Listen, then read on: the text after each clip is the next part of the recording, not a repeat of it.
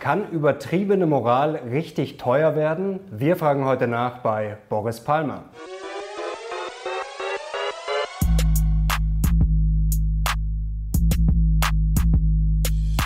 Servus Leute und herzlich willkommen in einem brandneuen Video der Mission Money. Wir sind heute back mit einem spannenden Interviewpartner. Er ist bei den Grünen und Oberbürgermeister von Tübingen und ausgerechnet er sagt, man solle erst äh, zuerst auf die Fakten schauen und dann auf die Moral. Herzlich willkommen, Boris Palmer. Grüß Gott. Danke, dass wir hier sein dürfen. Ist ein sehr schönes Rathaus, muss ich sagen, dass Sie hier haben. Jetzt kommen wir aber gleich zu den Themen. Sie sind ja jemand, der wirklich klare Kante immer zeigt zu eigentlich allen Themen, also was mir persönlich sehr gut gefällt. Aber in der Partei oder auch bei den Medien stößt das ja manchmal auch auf Widerspruch. Äh, Sie haben auch schon mal an den Kopf geworfen bekommen äh, von Parteifreunden, einfach mal die Fresse halten, ist da auch schon mal aufgekommen. Da ging es, glaube ich, zum Beispiel um die äh, Flüchtlingspolitik, weil Sie da auch klare Kante gezeigt haben. Warum tun sich denn ausgerechnet die weltoffenen Grünen so schwer mit anderen Meinungen? Das ist ein Rätsel, das mich auch beschäftigt. Immerhin sind wir ja mal gegründet worden im Widerspruch zu 95 Prozent der Gesellschaft und haben für uns das Recht in Anspruch genommen, einfach ganz anderer Meinung zu sein. Dass uns das heute so schwer fällt, das zu akzeptieren, kommt nach meiner Auffassung durch eine moralische Überformung zustande.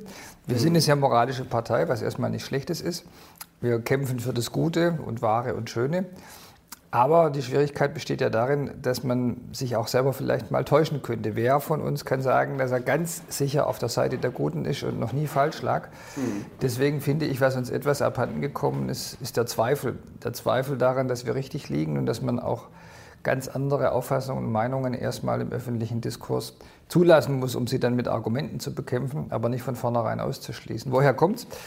Ähm, ja, es kommt daher, dass wir ja der Auffassung sind, äh, dass äh, menschenverachtende, rassistische Meinungen vom Diskurs ausgeschlossen werden müssen. Und für im eigentlichen Wortsinn menschenverachtende und rassistische Meinungen gibt es auch keine Toleranz. Aber wenn mhm. man alles, was einem gegen den Strich geht, darunter subsumiert, dann wird es zum Problem. Und manche meiner Parteifreunde haben diese Tendenz. Mhm.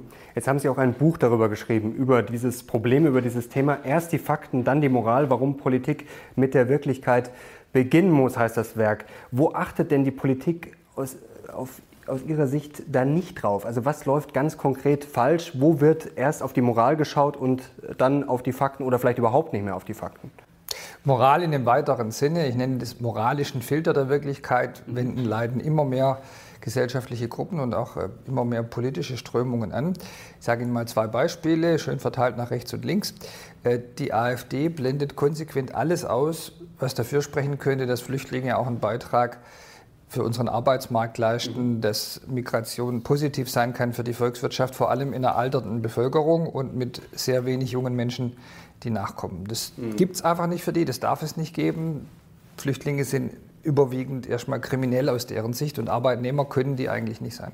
Und umgekehrt, äh, auf dem linken Spektrum gibt es oft die Auffassung, dass Flüchtlinge und Kriminalität gar nicht zusammen diskutiert werden dürfen, sondern Kriminelle sind Kriminelle, wo die herkommt, spielt keine Rolle. Und die Tatsache in der Statistik ablesbar, dass Flüchtlinge leider, leider etwa vier bis fünfmal häufiger bei schweren Straftaten auftauchen, als nach ihrer Kopfzahl zu erwarten wäre. Die wird einfach ausgeblendet, passt nicht ins Weltbild. Und diese moralischen Filter über die Wirklichkeit sind ein Problem, denn wenn ich die Tatsachen gar nicht mehr zulasse, nicht mehr zur Kenntnis nehme, wie soll ich dann noch korrekte Entscheidungen treffen? Das kann nur schiefgehen. Mhm. Haben wir vielleicht ein Grundsatzproblem jetzt in der Zeit von Social Media, in der Zeit von Algorithmen, dass eigentlich Fakten gar nicht mehr auffallen, gar nicht mehr spannend sind, eigentlich nur noch das, was provoziert, was knallt, was dann, wie Sie es gerade geschildert haben, extrem ist, also schwarz oder weiß? Das glaube ich nicht. Eigentlich finde ich, wir sind in einer Zeit, wo Fakten noch viel spannender präsentiert und dargestellt werden können, als es je der Fall war. Wir haben so viele Möglichkeiten, Fakten schnell zu analysieren, zu verstehen und darzustellen. Das Problem ist eher, dass die anderen Sachen das überlagern, unsere ganze Aufmerksamkeit abziehen, dass wir uns so viel Zeit nehmen, um über Halbsätze, wer hat jetzt wieder was Falsches gesagt, wer hat gegen die PC verstoßen, mhm. ähm, wer hat irgendeine Kränkung ausgelöst, wer hat wen beleidigt, darüber können wir uns tagelang aufregen, ist dann meistens nach einer Woche vorbei und weil halt der Debattenraum, die Debattenzeit begrenzt sind, bleibt dann für die wichtigen Sachen zu wenig übrig.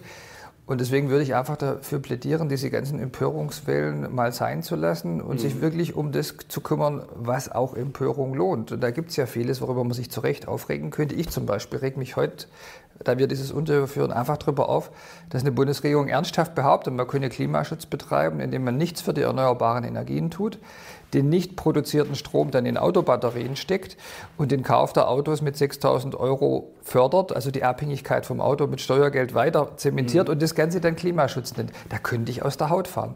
Passiert aber gar nichts in Social Media. Wieder hat irgendeiner einen falschen Satz gesagt. Da stürzen sich Weil es wahrscheinlich dann zu kompliziert ist. Das ist wahrscheinlich auch das Problem, dass einfach in diesen Zeiten einfach schnell, was einfach funktioniert, kommt dann. Und sowas wie jetzt, wenn es dann in die Details geht, wie beim Klimaschutz, dann wird es wahrscheinlich schnell vielen Leuten zu kompliziert. Was ja. würden Sie denn jetzt konkret in diesem Beispiel anders machen? Äh, Sie haben recht, die Kompliziertheit unserer Welt ist ein Problem. Und Moral ist sehr schön einfach. Die ist nämlich schwarz oder weiß, mhm. gut oder böse. Und wenn ich mich auf die Seite der Guten stelle, dann habe ich schon alles erreicht, was ich will. Die vielen Widersprüche der Welt zu verstehen und daraus dann etwas herauszuarbeiten, kostet Zeit und Energie und Aufwand und geistige Anstrengung.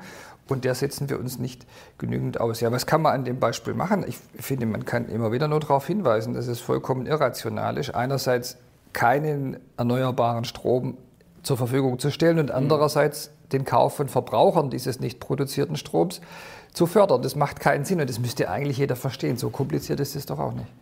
Was ist denn jetzt eigentlich das Problem bei dieser ganzen Klimadebatte? Also das ist ja auch ein Beispiel, was Sie anführen in Ihrem Buch. Äh, Sie sprechen davon Religion, äh, Wissenschaft als Glaubenssache, schreiben Sie ganz konkret. Grundsätzlich das Klima zu schützen, müsste uns ja eigentlich allen am Herz liegen, ist ja auch logisch eigentlich.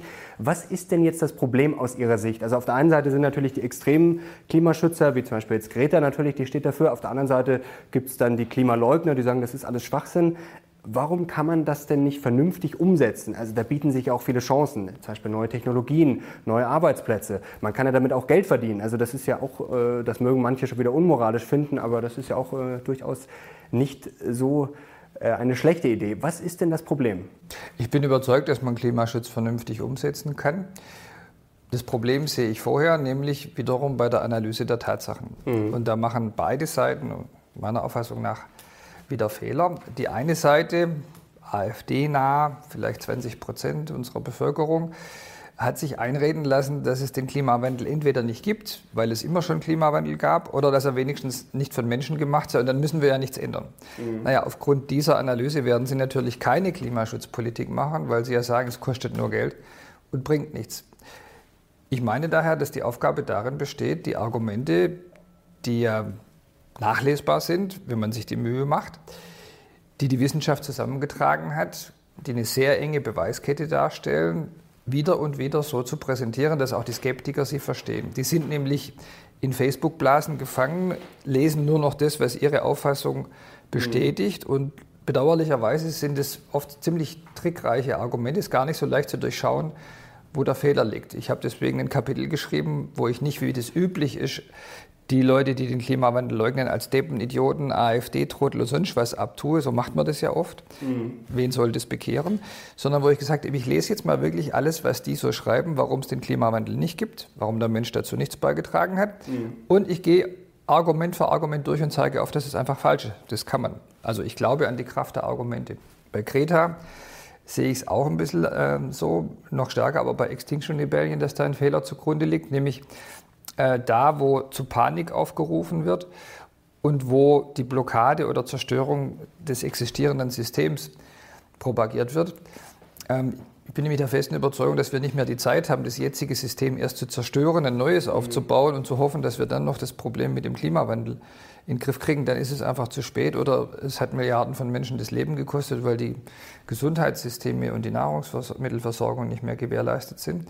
Also man darf auch nicht in die andere Richtung übertreiben. Weder Panik noch Leugnung des Problems sind angemessen und auch mit Tatsachen nicht begründbar. Beides ist durch Tatsachen nicht zu begründen. Jetzt haben wir ein Problem, Extinction Rebellion haben Sie gerade schon angesprochen, da wird ja teilweise schon dazu aufgerufen, sich sozusagen über die Demokratie hinwegzusetzen, nach dem Motto, das Klima muss jetzt gerettet werden. Da kann man jetzt keine Rücksicht nehmen auf Mehrheiten, auf Demokratie oder auf das Gesetz.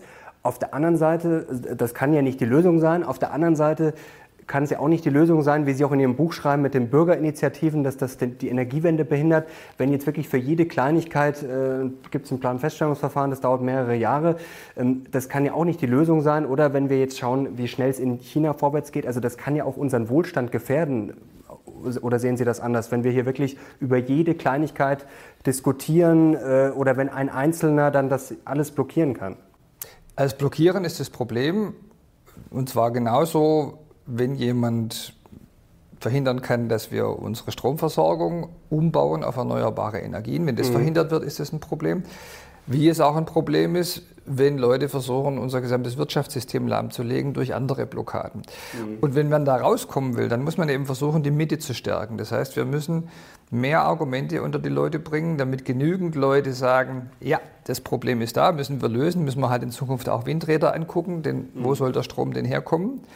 Und andererseits die, die sagen, das geht alles viel zu langsam, auch nicht mehr das Argument haben, dass es so langsam geht, weil ich muss schon zugeben, wenn ich jetzt dieses Jahr 2019 anschaue und feststelle, wieder so ein Skandal, die Zahl der neuen Windräder ist um 90 Prozent eingebrochen, dann ist das natürlich schon ein Hinweis darauf, dass es ganz falsch läuft. Und als Mitglied von Extinction Rebellion würde ich das als Beweis nehmen dafür, dass die Gesellschaft halt nicht reformfähig ist, mhm. wenn sie in so einer Situation die erneuerbaren Energien abstellt.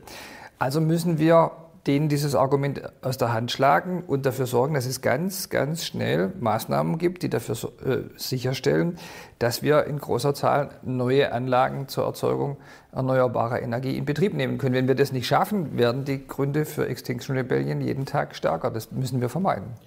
Was wären jetzt Ihre konkreten Ansätze, wo Sie sagen, okay, da kriegen wir jetzt Deutschland beim Klimaschutz vernünftig nach vorne? Weil das ist, glaube ich, das, was viele Leute vielleicht umtreibt. Man hört es ja ständig aus der Wirtschaft, ist natürlich klar, äh, sind auch Lobbyisten, die dann sagen, wir haben eh schon die höchsten Strompreise und so weiter und so fort. Um Gottes Willen, das wirkt uns jetzt die Wirtschaft und den Wohlstand ab. Aber das muss man ja auch ernst nehmen. Wir können ja jetzt auch nicht sozusagen die Wirtschaft abwürgen. Das bringt uns ja unterm Strich auch nichts. Das wäre ja gefährlich. Also wo ist jetzt sozusagen aus Ihrer Sicht der vernünftige Weg zwischen auf der einen Seite Extinction Rebellion, auf der anderen Seite die Wirtschaftsbosse, unser Wohlstand, dass man sagt, okay, wir treffen uns vielleicht in der Mitte und gewinnen dann alle? Also was wäre jetzt da wirklich die Herangehensweise? Für mich sind die erneuerbaren Energien der Schlüssel zu allem anderen. Wenn wir wegkommen vom Verbrennen von fossilen Energieträgern, muss es einen Ersatz geben.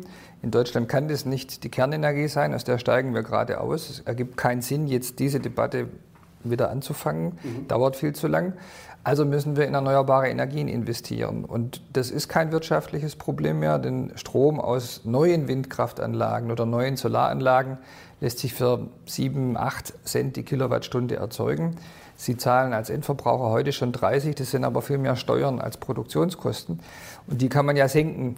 Wenn man äh, will, dann kann man äh, zum Beispiel auf CO2 eine Abgabe erheben statt auf Strom hat der Staat seine Einnahmen weiter, Strom wird nicht teurer in der Summe und der Umstieg auf erneuerbare Energien gelingt. Und wir können, wenn wir das wirklich wollen, bis in zehn Jahren unseren Strom komplett aus Erneuerbaren gewinnen. Dann sind wir einen Riesenschritt weiter. Darauf würde ich im Moment alle Anstrengungen konzentrieren. Wie weit sind wir denn? Also auf der einen Seite wird ja vieles immer schlecht geredet, auf der anderen Seite zum Beispiel Jeremy Rifkin schreibt in seinem neuen Buch, wenn ich es jetzt mal plump zusammenfasse, Europa ist da eigentlich schon sehr, sehr weit. Der äh, tut so oder stellt so, stellt so dar, als wären die USA jetzt das absolute Entwicklungsland. Also wie weit sind wir denn? Sind wir schon auf einem guten Weg? Sind wir sehr weit hinterher? Sind wir vielleicht sogar relativ weit vorne? Also jetzt relativ gesehen im Vergleich zu anderen Ländern. Wie ist da Ihre Einschätzung? Also bezogen auf die USA ist bekannt, das hat sich die letzten 20 Jahre nicht verändert, dass wir pro Kopf nur halb so viel Primärenergie einsetzen. Mhm. Das heißt, die USA sind einfach ein Energieverschwenderland, da hat Rifkin völlig recht. Auf der anderen Seite sehen wir aber auch, dass gerade Deutschland seine Klimaschutzziele nicht erreicht und dass ein Großteil unserer CO2-Reduktionen auf, platt gesagt, die Schließung der DDR-Industrie immer noch zurückgeht. Seither ist nicht mehr viel passiert. Das heißt, wir hatten mal eine ganz gute Position, haben aber in den letzten Jahren kaum noch was getan und fallen zurück, jedenfalls Deutschland im internationalen Vergleich. Das finde ich ganz schlimm, weil der Hauptgrund dafür politische Entscheidungen waren. Sowohl die Solarenergie als auch die Windindustrie wurden durch politische Entscheidungen kaputt gemacht und haben den Großteil ihres Marktes verloren. Das ist extrem kurzsichtig und auch wirtschaftlich schädlich und das müssen wir schnellstmöglich korrigieren. Würden Sie eigentlich sagen, dass Ihre Partei in Sachen Technologie fortschrittlich ist? Also ich meine nicht nur Energie generell, äh, oder sind die Grünen vielleicht zu technologiefeindlich?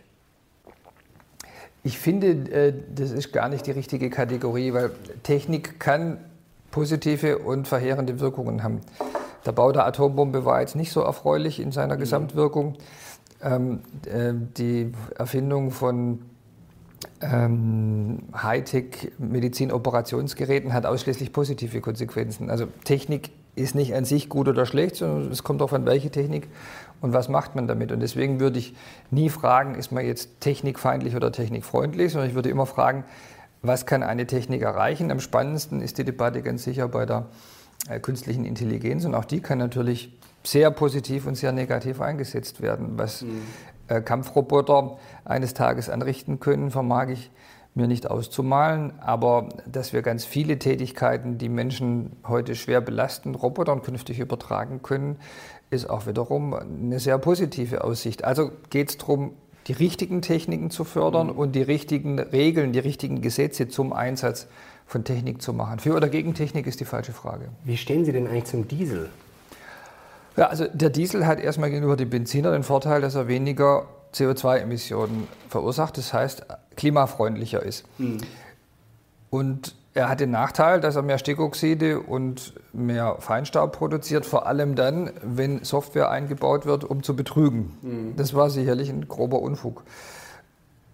Was die USA angeht, auch ein so schweres Verbrechen, dass Gefängnisstrafen und Milliardenstrafen mhm. dabei rausgekommen sind.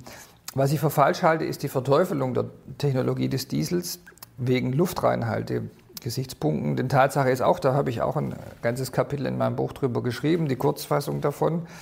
Der Diesel hat am Feinstaub nur einen einstelligen Prozentanteil.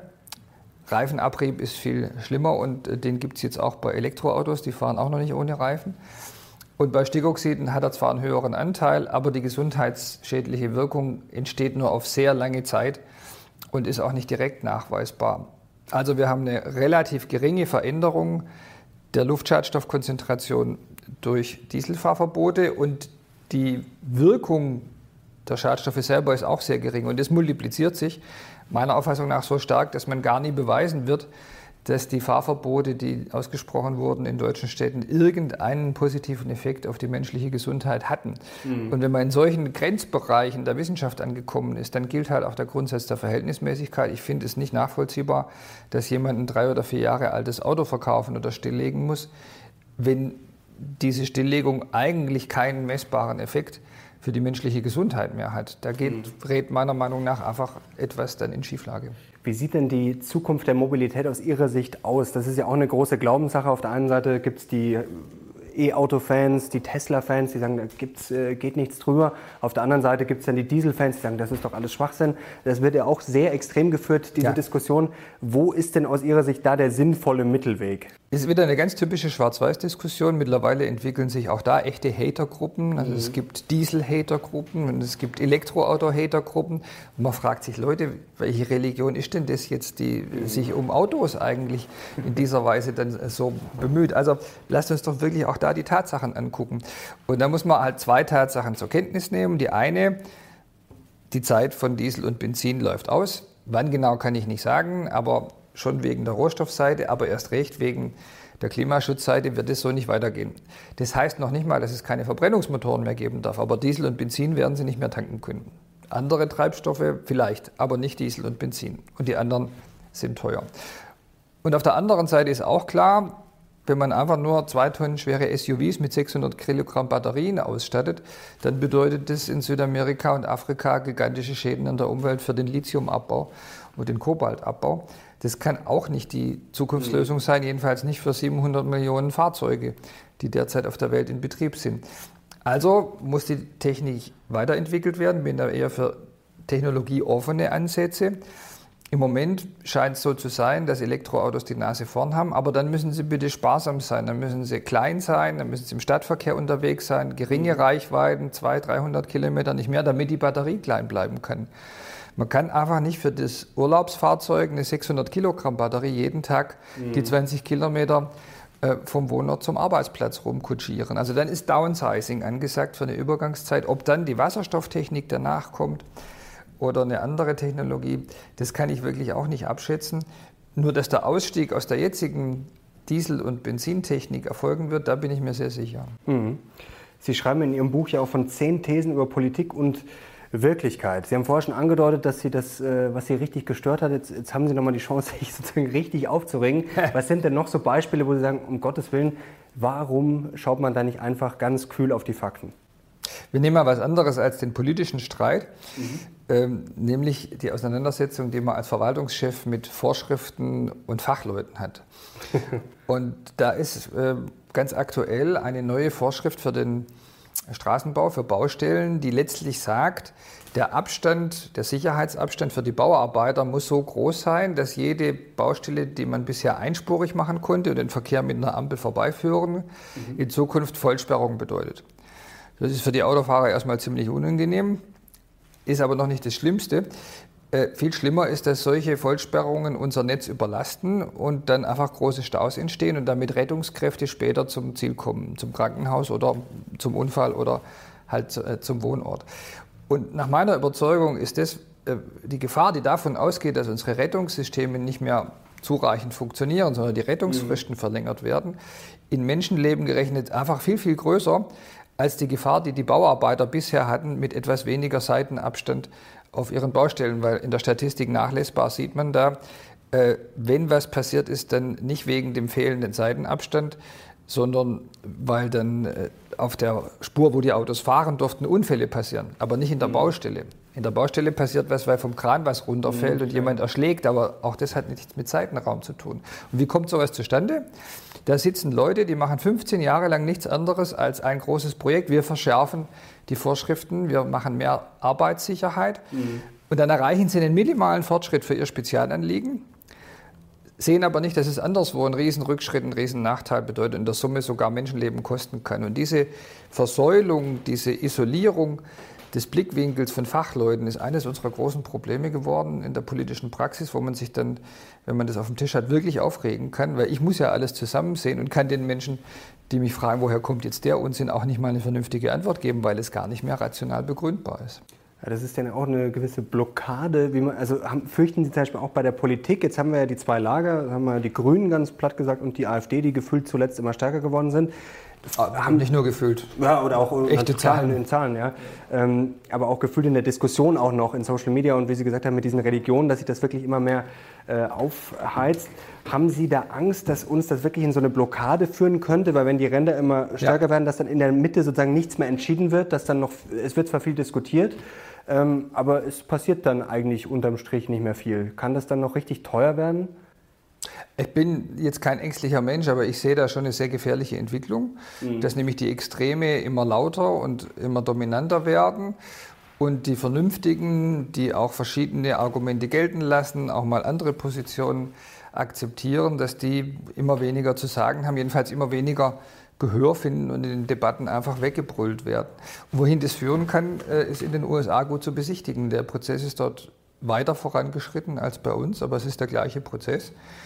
Das kann dazu führen, dass Leute wie Donald Trump Präsident werden und dass man praktisch nicht mehr gesprächsfähig ist zwischen den politischen Lagern. Demokraten und Republikaner können eigentlich nicht mehr miteinander reden und dass das den USA nicht gut tut, das ist, glaube ich, sehr, sehr deutlich und es würde auch unserem Land Schaden zufügen, wenn wir es dahin kommen lassen.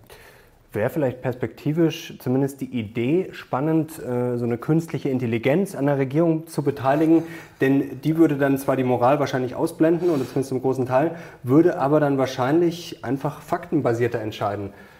Halten Sie sowas für eine Idee oder sagen Sie um Gottes Willen? Das, das sage ich um Gottes Willen. Das kann ich mir gar nicht vorstellen. Das würde die Sache dann ins Gegenteil verkehren. Man kann nicht mit einer Rechenmaschine aus Fakten politisches Handeln ableiten. Das geht mhm. nicht. Weil es gibt immer persönliche Werturteile, die hinzukommen müssen. Ich spreche mich auch nicht gegen Moral in der Politik aus, um Gottes Willen, die ist nötig, sondern ich spreche mich für die richtige Reihenfolge aus. Zuerst betrachten wir die Tatsachen und danach überlegen wir, was sind die passenden politischen Handlungen. Ich sage mal ein Beispiel. Äh, wenn man feststellt, die Zahl der Kleintierzüchtervereine steigt, mhm. die geht gar nicht zurück, dann muss ich auch kein Programm zur Rettung der Kleintierzüchtervereine auflegen, weil es ja gar kein Problem gibt. Und deswegen ist immer zuerst die Analyse wichtig und danach erst kommen die politischen Urteile. Also egal, ob mir Kleintierzüchtervereine wichtig sind oder nicht, wenn die sowieso gerade mehr werden, dann muss ich darüber auch nicht weiter diskutieren. Mhm. Woher kommt eigentlich das Phänomen, dass sich die Leute so schnell empören? Sie schreiben auch ein Kapitel am Ende, ähm, ähm, man soll sich empören, aber man muss halt ein bisschen vorsichtig sein. Sie haben ja zum Beispiel auch Sätze gesagt, wie wir können nicht alle retten, äh, wenn ich Sie jetzt da richtig zitiere, was ja an sich eigentlich eine, ich sag mal, eine Weisheit, eine Nichtsaussage. Das ist ja jetzt nichts Wildes, aber trotzdem reicht sowas ja schon, um eigentlich die Leute, gerade auch Ihre Leute aus Ihrer eigenen Partei natürlich, in Aufruhr zu versetzen. Woher kommt das denn? Das Gefühl, dass man eigentlich nichts Außergewöhnliches sagen muss teilweise und ja. sofort gehen da die Alarmglocken los. Also es hat verschiedene Gründe. Ähm, was den Satz Wir können nicht allen helfen angeht, ist der Grund relativ leicht zu beschreiben. Ähm, alles, was auch irgendwie den Anschein hatte, als würde es der AfD nahestehen, wurde sofort mit massivsten Angriffen bekämpft. Mhm. Das hat die Logik wäre den Anfängen und ich bin auch der Auffassung, dass man Rechtsextremismus entschieden bekämpfen muss. Nur ist meiner Auffassung nach zu kurz gekommen die Frage, was meint denn jemand, der was sagt? Also der Satz selber lässt ja noch nicht wirklich den Schluss zu, ob der Mensch, der das sagt, ein Rechtsradikaler ist. Wir können nicht allen helfen. Das kann entweder äh, eine Formulierung des Rechtsextremisten sein, der damit nur ausdrücken will, Ausländer raus und keiner kommt mehr rein. Oder Satz eines Menschen, der einfach nur die Flüchtlingsstatistik anguckt und sagt, 65 Millionen Flüchtlinge können wir nicht alle in Deutschland aufnehmen. Die Aussage ist ja jetzt grundsätzlich auch nicht gerade verkehrt, denn äh, wir werden wahrscheinlich nicht allen helfen. Werden wir nicht also, tun. So. Und statt sich dann so aufzuregen und zu glauben, aha, da hat wieder einer von den Nazis was gesagt, wäre es doch mal gut zu überprüfen, was meint er? Also erstmal verstehen wollen, statt sofort zu verurteilen. Und leider passiert es oft andersrum. Es wird ganz schnell verurteilt und nicht mehr gefragt, was meint denn jemand. Und ein zweiter wichtiger Grund äh, kommt auch wieder aus den USA. Das ist die Political Correctness und Affirmative Action. Mhm. Was meint das? Ähm, es wird eine Art Sonderrecht eingeführt, für Menschen, die benachteiligt sind, sogenannte Opfergruppen, Opferidentitäten. Mhm. Und dieses Sonderrecht heißt erstens, man darf sie nicht angreifen und kränken, weil sie es ja schon schwer genug hatten, eigentlich ein sympathischer Zug. Mhm. Und zweitens, äh, die können auch Sonderrechte für sich einfordern, also eine Umkehrung gewissermaßen, wiedergutmachungsähnlich für empfundene Benachteiligung oder reale Benachteiligung. Das klingt erstmal ganz gut, weil es ja den Schwachen und Armen und Benachteiligten hilft, aber es macht eine demokratische Gesellschaft nach meiner Überzeugung kaputt, weil der Grundsatz der Gleichheit aufgegeben wird zugunsten einer Umkehrung der Diskriminierung. Und es wird halt nichts besser dadurch, dass wir neue Diskriminierungstatbestände schaffen. Und so ein Wähler in Sachsen, der sagt, jetzt muss ich von 600 Euro Rente leben, der kann möglicherweise einfach nicht nachvollziehen, warum er jetzt als alter weißer Mann zu den Bevorzugten und Privilegierten in der Weltgeschichte zu rechnen ist und deswegen jetzt mal endlich auch Benachteiligung empfinden muss. Und an der Stelle brechen ganz viele Konflikte auf, also sogenannte Identitätskonflikte, wo nicht mehr zählt, was gesagt wird, das Argument keine Rolle mehr spielt, sondern die Frage, wer sagt es, mhm. plötzlich das Wichtigste von allem wird und dann kann man nicht mehr vernünftig miteinander diskutieren. Wenn ich mit Ihnen ganz anders diskutieren muss, weil wir beide alte weiße Männer sind, sorry, mittelalte vielleicht, äh, während in dem Moment, wo eine Frau hier sitzt oder ein Migrant, ich dann ganz andere Sachen sagen muss und nicht mehr frei die Argumente wählen darf, dann ist der politische Diskurs schwer gestört. Haben Sie Angst um unsere Meinungsfreiheit? Ist die wirklich in Gefahr aus Ihrer Sicht?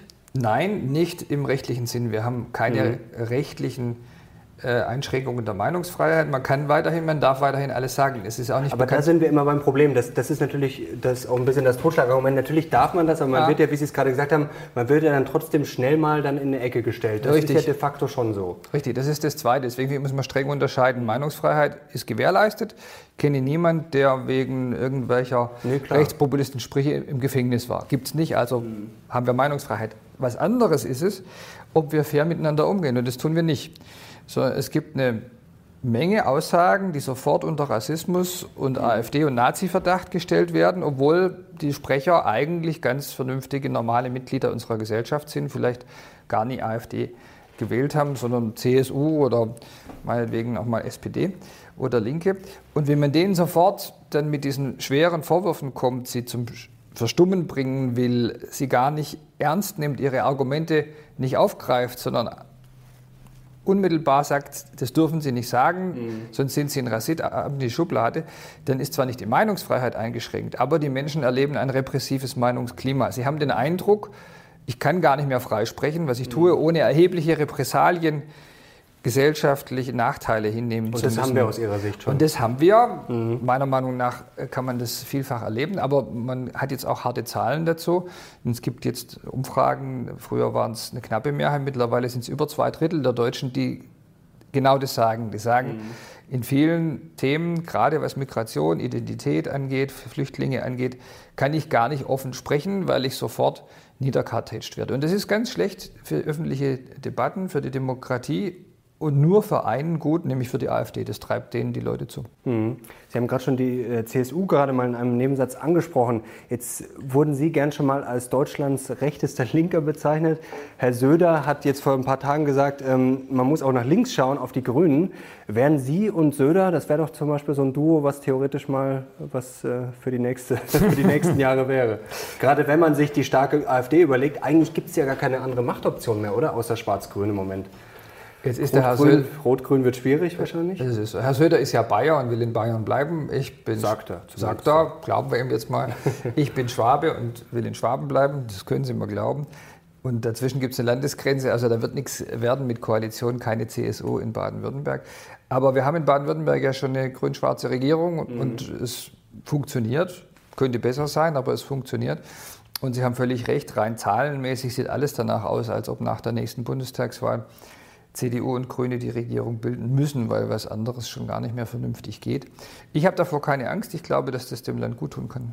Mhm. Also blicken Sie optimistisch da drauf. Was wären dann Ihre Hoffnungen? Was, was, was könnte aus Ihrer Sicht sehr gut laufen und was könnte sehr schlecht laufen?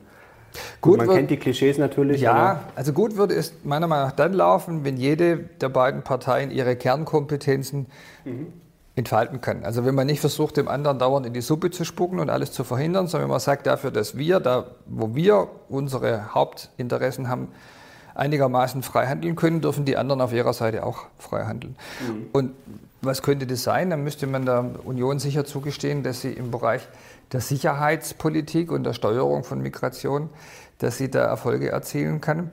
Ähm, wohingegen meiner Meinung nach bei uns ganz klar die Priorität auf Klimaschutz und Naturschutz liegen müsste. Und eine Regierung, die in den beiden Feldern erfolgreich ist, also den Menschen wieder ihr Sicherheitsgefühl zurückgibt und beim Klimaschutz wirklich was erreicht, die wäre gegenüber der heutigen Regierung sicher eine Verbesserung. Mhm. Wobei Sie auch vom deutschen Sicherheitswahn schreiben in Ihrem Buch. Ja. Was meinen Sie denn da genau damit? Eine andere Art Sicherheit. Also die Sicherheit, sich auf der Straße frei bewegen zu können, ist ein hohes Gut. Wenn der Staat es nicht gewährleisten kann, dann verlieren die Menschen das Vertrauen in den Staat. Wir haben aber auch äh, in Deutschland schon eine besondere Sicherheitskultur entwickelt. Ich nenne die Sicherheitswahnsinn, dass extrem kleine Risiken so überbewertet werden, dass dann vollkommen unverhältnismäßige Maßnahmen entstehen. Nehmen wir da ein Beispiel, äh, der Brandschutz. Da werden zig Milliarden Euro investiert. Und trotzdem kann man seit 20 Jahren in den Todesstatistiken feststellen, dass die Zahl der Opfer von Feuer und Bränden gleich bleibt. Das heißt, wir geben wahnsinnig viel Geld aus, erreichen aber keine Verbesserung. Das würden Sie in Ihrem Privatleben irgendwann merken und sagen, das bringt nichts, da kaufe ich mir jetzt nichts mehr, wenn das gar nichts verbessert. Wir machen immer weiter. Warum? Weil wir diese riesen Feuerphobie haben und äh, glauben, je mehr Geld man da ausgibt, äh, umso eher äh, sind wir dann vor dem Feuer sicher. Und das dann auch noch in die Gebäude, wo am wenigsten passiert. Wir investieren das fast alles in öffentliche Gebäude. Die Leute sterben aber in ihren privaten Wohnhäusern. Warum? Ja, weil das fast immer so ist, dass sie an Rauchgasvergiftung sterben und die erleidet man, wenn man im Schlaf nicht aufwacht, weil es brennt. In der Schule gibt es tausend Nasen normalerweise, die alle merken, dass irgendwas nicht stimmt, dann äh, verlässt man das Gebäude. Deswegen ist seit Ewigkeiten nicht mehr passiert, dass ein Schulbrand wirklich Todesopfer gefordert hätte. Ähm, die Opfer in privaten Wohnhäusern gibt es leider jede Woche. Und deswegen investieren wir das Geld einfach falsch. Das nenne ich Sicherheitswahn. Man kann das Geld nur einmal ausgeben und würde man es an anderer Stelle einsetzen, würde man sehr viel mehr für die menschliche Gesundheit erreichen. Deswegen ist das auch nicht harmlos. Man kann nicht sagen, naja, macht nichts, hat halt die Bauindustrie mehr Aufträge. Nee, zig Milliarden Euro ins Gesundheitssystem würden wirklich was bewirken. Hier bewirken sie nichts. Mhm. Ist Terror auch so ein Punkt? Äh, gefühlt wird ja damit sehr viel Politik gemacht, aber wenn man sich die Zahlen anschaut, ist es ja sagen wir, relativ äh, unwahrscheinlich, dass man jetzt in Deutschland an einem Terroranschlag stirbt, obwohl das natürlich nie auszuschließen ist. Natürlich ist diese Gefahr latent da, aber ist das auch so ein Thema von dieser Sicherheitswahn aus Ihrer Sicht? Terrorismus ist, glaube ich, was anderes. Denn bei Terrorismus geht es ja um Absicht. Ja? Und dass man sich gegen Menschen zur Wehr setzt, die absichtlich andere umbringen, das halte ich für dringend nötig. Also da, da, kann, man, da kann man gar nicht hart genug sein. Äh, wovon ich rede, ist die Vermeidung von Unglücken, also statistisch halt nicht mhm. vollständig ausschließbaren kleinen Risiken. Und da bin ich der Meinung, wo keine Absicht dahinter steckt, sondern halt einfach nur, ja, dass es nicht 100% möglich ist, dieses Risiko auszuschließen. Da sollte man sich strikt nach mathematischen Kriterien entscheiden. Und wenn man sieht, das Risiko ist extrem klein und Gegenmaßnahmen kosten viel, bringen aber nichts, dann sollte man es halt akzeptieren, dass das Leben nicht 100% sicher werden kann, anstatt sich da immer weiter drin zu ver verrennen. Mhm. Ein Thema würde mich noch äh, interessieren äh, zum Abschluss. Wie sehr regen Sie denn die steigenden Mietpreise auf? Sehr. Also ich bin privat nicht so betroffen, weil ich ein gutes Einkommen habe. Aber hier an diesem Tisch findet immer meine Bürgersprechstunde statt. Mhm. Und es gibt seit sechs, sieben Jahren eigentlich kaum noch ein anderes Thema als Menschen, die mir schildern, dass sie ihre Wohnung verlieren, sie nicht mehr leisten können oder dringend eine größere Wohnung brauchen und zu fünft in zwei Zimmern wohnen, aber keine Chance haben, auf dem Markt was zu finden. Das bedrückt mich sehr. Das, also, wenn man diese Schilderungen direkt persönlich erzählt, bekommt es noch was anderes als nur die Statistik.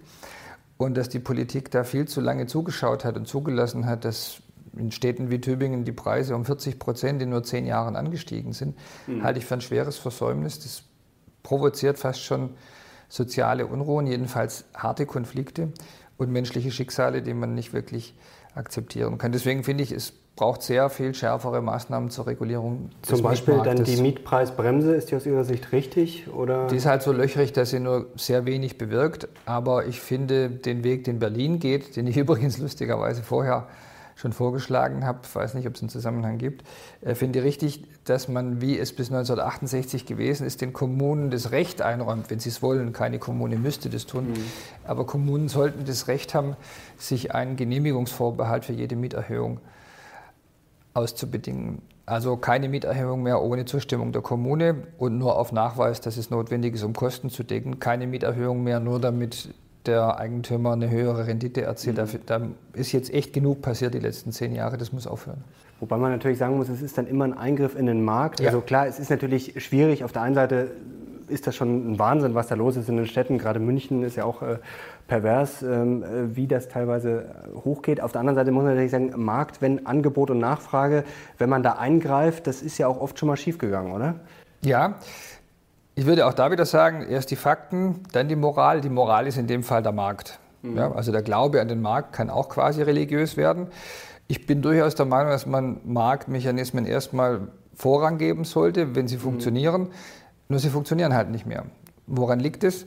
Die Nachfrage kann ich als Stadt nicht reduzieren. Ich kann weder Mauern um Tübingen bauen, noch kann ich die Wirtschaft vertreiben, damit endlich die Einwohner wegziehen. Mhm. Das ist keine opportune Aber Strategie. man nicht einfach das Angebot erhöhen, das was ja viele fordern? Das wäre ja sozusagen, dann würde das man den Markt ja auch etwas beeinflussen, aber anders. Wäre die andere Seite, aber halten wir fest, Nachfrage kriege ich nicht los, nicht mhm. mit vernünftigen Mitteln.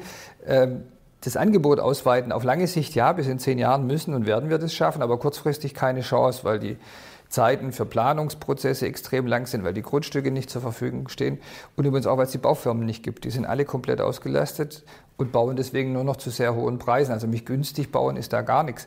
Und wenn ich das sehe, dass äh, die neuen Gebäude den Preis so extrem nach oben treiben und dann die Bestandsgebäude, in der die meisten Menschen ja wohnen, mhm. einfach weil es geht, die Preise auch nach oben ziehen, ohne weil, dass sie müssten, weil die haben ja schon ihr mhm. Gebäude finanziert und hergestellt, dann muss der Staat sagen, okay, für eine Übergangszeit, die nächsten fünf Jahre frieren wir es halt ein. Es hat keinen Sinn, dass die Eigentümer immer reichen werden und die Mieter ausziehen müssen.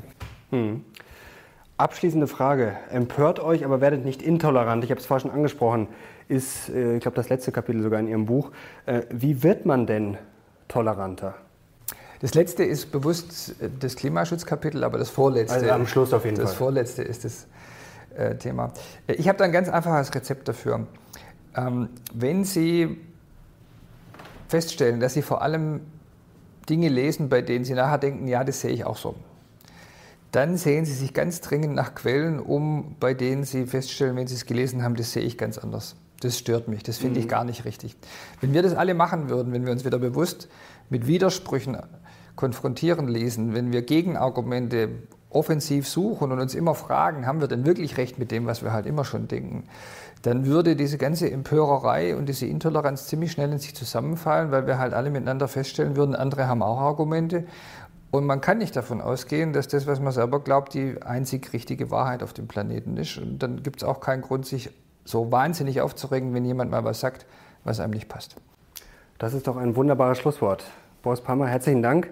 War sehr spannend und ich glaube auch erfrischend, einen Politiker zu sehen oder mit ihm zu sprechen, der klare Kante zeigt. Leute, schreibt doch mal in die Kommentare bitte, wie ihr dieses Interview fandet und ob ihr das ähnlich seht wie Herr Palmer, ob ihr auch vielleicht Angst habt, mittlerweile eure Meinung zu äußern und was eure Vorschläge wären, um einfach diesen Diskurs in Deutschland wieder ein bisschen nach vorne zu bringen, dass wir einfach, wir wollen ja alle miteinander nach vorne kommen und da hilft es meistens, wenn man dann vernünftig diskutiert und die Moral dann nicht übertreibt und auf die Fakten schaut. Danke, Herr Palmer, danke fürs Zuschauen. Wir sind jetzt raus. Bis zum nächsten Mal. Ciao.